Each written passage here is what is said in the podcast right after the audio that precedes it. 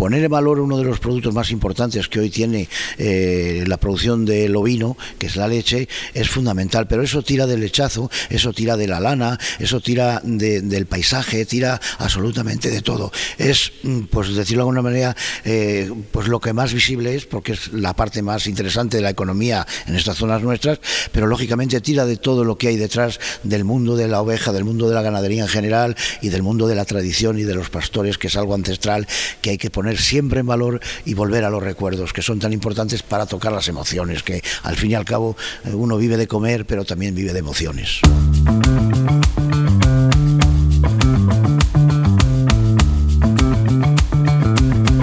En el mes de marzo del año 2023 coincidiendo con el Festival del Lechazo que se celebra en Zamora y en el que participan casi medio centenar de establecimientos hosteleros de toda la provincia, a través de las jornadas gastronómicas y la ruta de la gastrotapa del Lechazo, se desarrollaron una serie de iniciativas promovidas por la Diputación Provincial de Zamora, entre las que se hizo visible la propuesta de Fromago Cheese Experience, a través del túnel del queso. Tone Ibar es el director de Poncelet, empresa encargada de la organización del túnel. En esta ocasión hemos querido venir a Zamora con una propuesta de un viaje por Europa.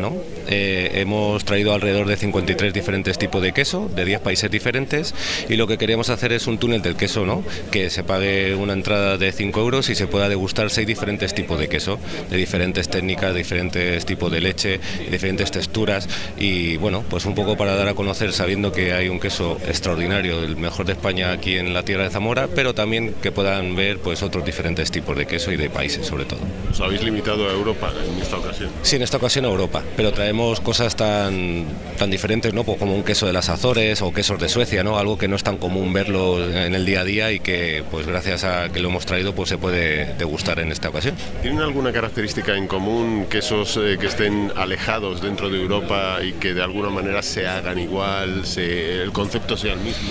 Hombre, eh, sobre todo en, los países como tipo Holanda, Suecia, eh, Suiza, eh, hacer quesos grandes, ¿no? con algunos también de Francia, ¿no? y es hacer quesos grandes, sobre todo de vaca.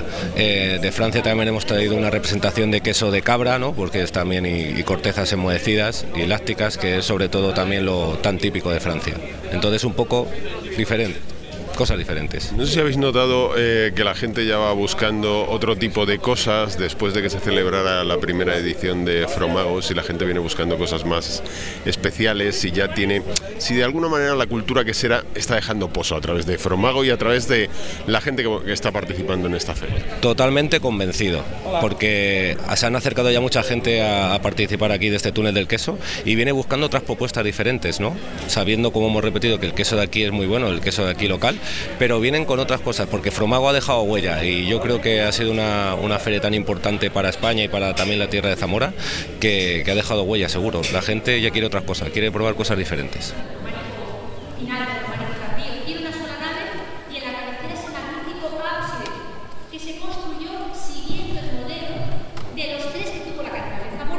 La degustación de queso fue el complemento para acudir a Zamora y disfrutar de la provincia y de todo el patrimonio natural durante un fin de semana espléndido, en el que numerosos visitantes, acompañados de los guías oficiales, conocieron los secretos de una ciudad a la que acudieron también los componentes de la escóbula de la brújula, que aprovechó el acontecimiento para realizar un programa en torno a la cultura pastoril. No solo por Zamora, sino por toda España y por partes del mundo eh, toda la cultura que se transmite a través de la música y en este caso relacionada con la cultura pastoril.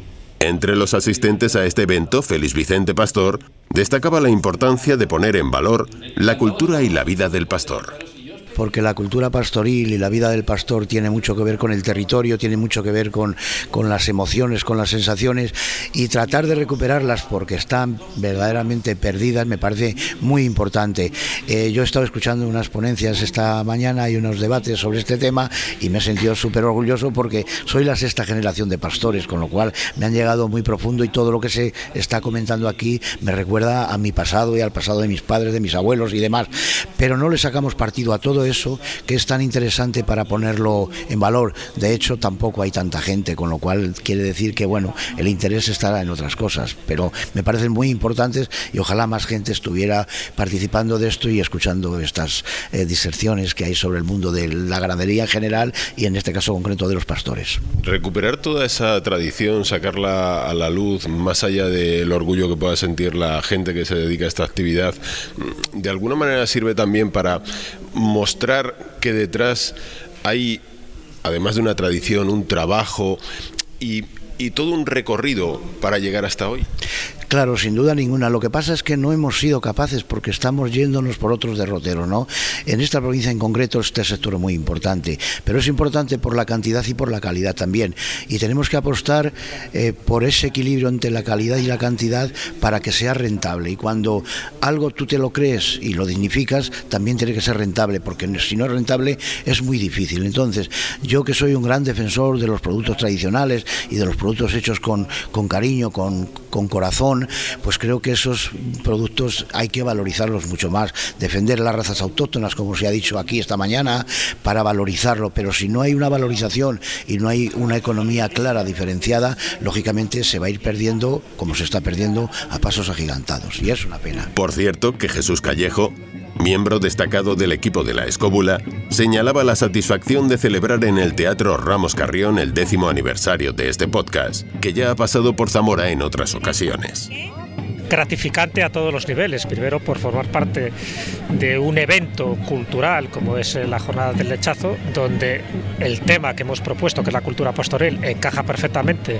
dentro de la temática ¿no? del mundo tradicional y del mundo de la cultura y sobre todo la importancia que ha tenido la ganadería a lo largo de la humanidad y en concreto en Castilla y León y sobre todo hacerlo pues que, lugar más emblemático que en el Teatro Ramos Carrión porque las tres veces anteriores dos las hicimos en el Museo Etnográfico de Castilla y León y la otra dentro de un, de un marco que fue una expo dedicada exclusivamente a la mitología.